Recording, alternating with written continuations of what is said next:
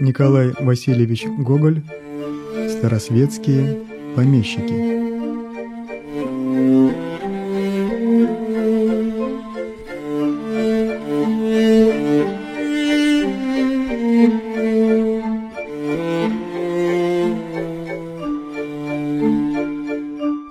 Я очень люблю скромную жизнь тех уединенных владетелей отдаленных деревень, которых в Малороссии обыкновенно называют старосветскими, которые, как дряхлые живописные домики, хороши своей пестротою и совершенной противоположностью с новым гладеньким строением, которого стен не промыл еще дождь, крыша не покрыла зеленая плесень и лишенное штукатурки крыльцо — не выказывает своих красных кирпичей. Я иногда люблю сойти на минуту в сферу этой необыкновенно уединенной жизни, где ни одно желание не перелетает за чистокол, окружающий небольшой дворик, за плетень сада, наполненного яблонями и сливами, за деревенские избы его окружающие, пошатнувшиеся на сторону, осененные вербами, бузиною и грушами — Жизнь их скромных владетелей так тиха, так тиха, что на минуту забываешься и думаешь, что страсти, желания и неспокойное порождение злого духа, возмущающие мир, вовсе не существуют, и ты их видел только в блестящем, сверкающем сновидении.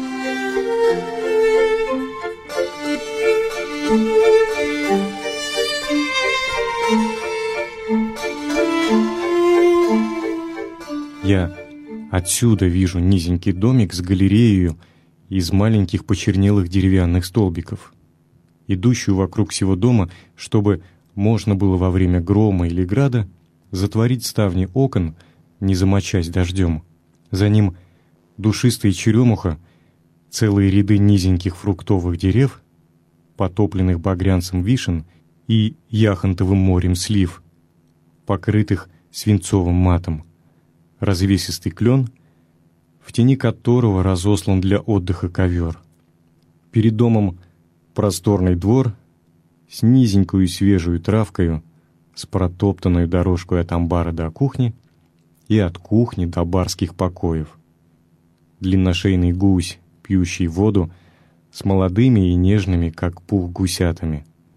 Чистокол, обвешанный связками сушеных груш и яблок, и проветривающимися коврами.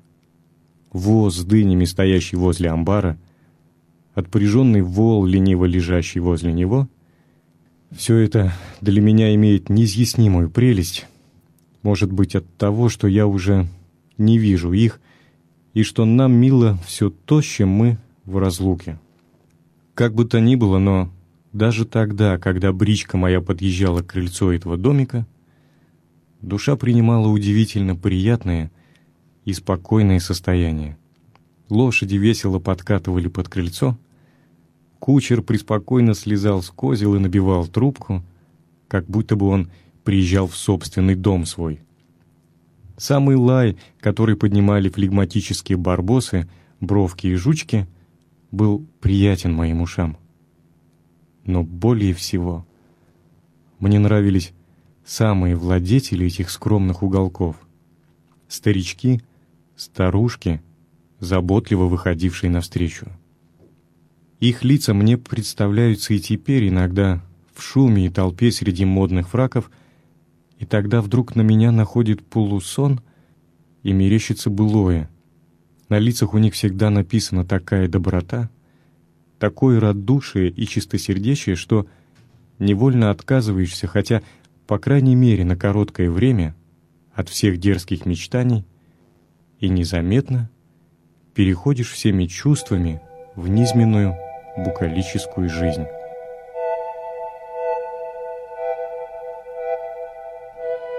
Я до сих пор не могу позабыть двух старичков прошедшего века, которых, увы, теперь уже нет.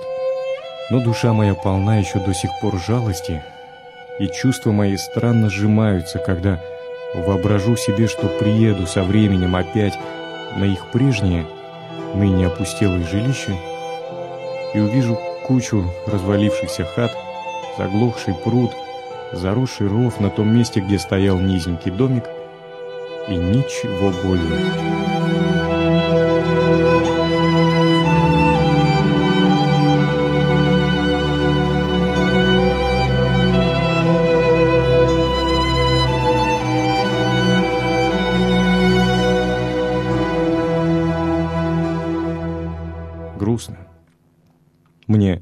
Заранее грустно.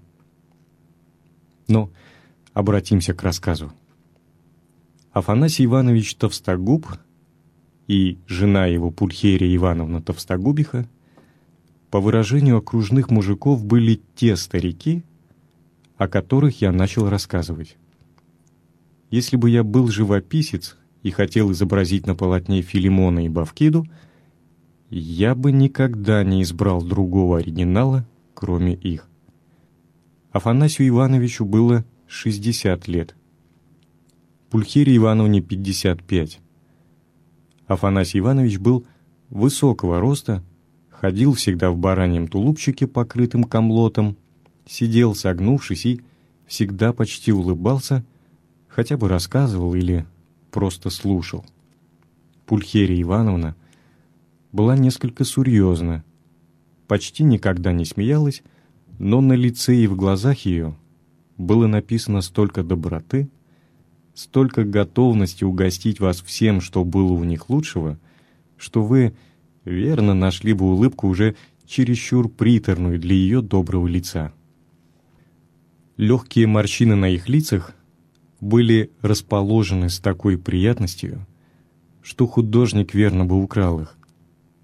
По ним можно было, казалось, читать всю жизнь их, ясную, спокойную жизнь, которую вели старые национальные простосердечные и вместе богатые фамилии, всегда составляющие противоположность тем низким малороссиянам, которые выдираются из дегтярей, торгашей, наполняют, как саранча, палаты и присутственные места – дерут последнюю копейку со своих же земляков, наводняют Петербург ябедниками, наживают, наконец, капитал и торжественно прибавляют к фамилии своей, оканчивающейся на «о», слог «в». Нет, они не были похожи на эти презренные и жалкие творения, так же, как и все малороссийские старинные и коренные фамилии. Нельзя было глядеть без участия на их взаимную любовь. Они никогда не говорили друг другу «ты», но всегда «вы». Вы, Афанасий Иванович, вы, Пульхерия Ивановна. Это вы продавили стул, Афанасий Иванович?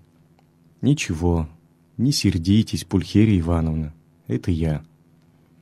Они никогда не имели детей, и оттого вся привязанность их сосредотачивалась на них же самих. Когда-то в молодости Афанасий Иванович служил в компанейцах, был после секунд майором, но это уже было очень давно, уже прошло, уже сам Афанасий Иванович почти никогда не вспоминал об этом. Афанасий Иванович женился 30 лет, когда был молодцом и носил шитый камзол. Он – даже увез довольно ловко Пульхерию Ивановну, которую родственники не хотели отдать за него. Но и об этом уже он очень мало помнил, по крайней мере, никогда не говорил. Все эти давние необыкновенные происшествия заменили спокойную и уединенную жизнью, теми дремлющими и вместе какими-то гармоническими грезами, которые ощущаете вы, сидя на деревенском балконе, обращенном в сад, когда прекрасный дождь роскошно шумит, хлопая по древесным листьям, стекая журчащими ручьями и наговаривая дрему на ваши члены. А между тем радуга крадется из-за деревьев и в виде полуразрушенного свода светит матовыми семью цветами на небе или когда укачивает вас коляска, ныряющая между зелеными кустарниками, а степной перепел гремит и душистая трава вместе с хлебными колосьями и полевыми цветами лезет в дверцы коляски, приятно ударяя вас по рукам и лицу.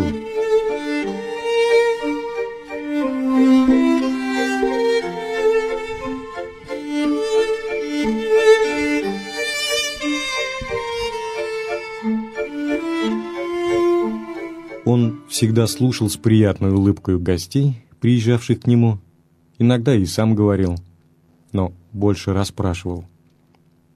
Он не принадлежал к числу тех стариков, которые надоедают вечными похвалами старому времени или порицаниями нового. Он, напротив, расспрашивая вас, показывал большое любопытство и участие к обстоятельствам вашей собственной жизни, удачам и неудачам, которыми обыкновенно интересуются все добрые старики, хотя оно несколько похоже на любопытство ребенка, который в то время, когда говорит с вами, рассматривает печатку ваших часов. Тогда лицо его, можно сказать, дышало добротою.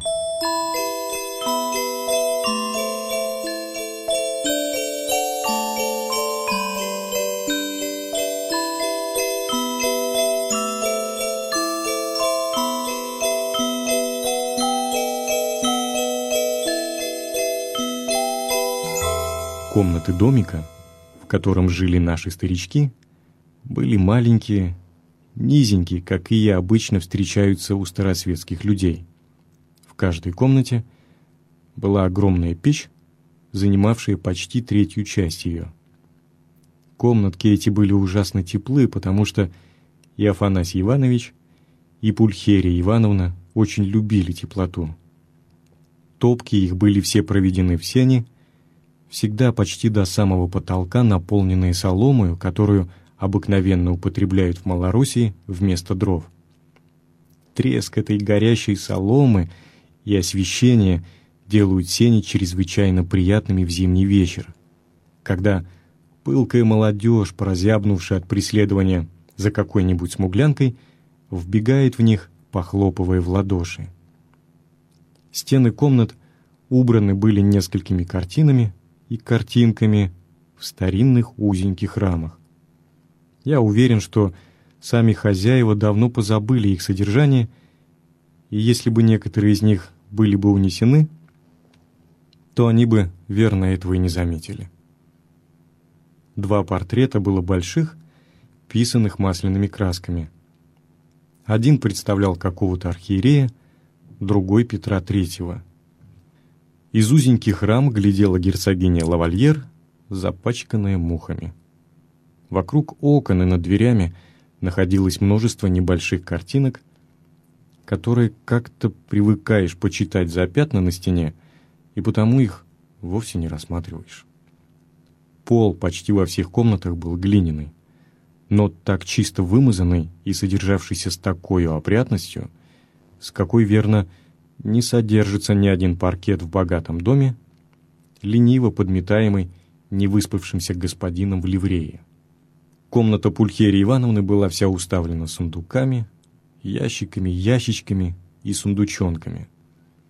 Множество узелков и мешков с семенами, цветочными, огородными, арбузными висело по стенам. Множество клубков с разноцветной шерстью, лоскутков, старинных платьев, шитых за полстолетия, были укладены по углам в сундучках и между сундучками.